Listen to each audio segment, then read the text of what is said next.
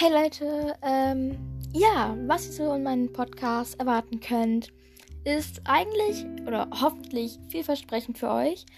Ähm, ja, ihr werdet auf jeden Fall mehr von meinen Tieren hören, mehr vom Hobbyhorsing, auch von meinem Buch, aber pssst, nichts verraten. Ich werde hoffentlich ein paar Stories von euch vorlesen dürfen und können. Wie auch immer, auf jeden Fall hoffe ich, dass es euch gefällt.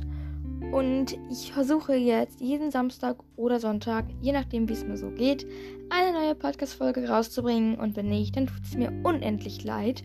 Auf jeden Fall wünsche ich euch noch einen schönen Tag. Bis dahin. Ciao, ciao.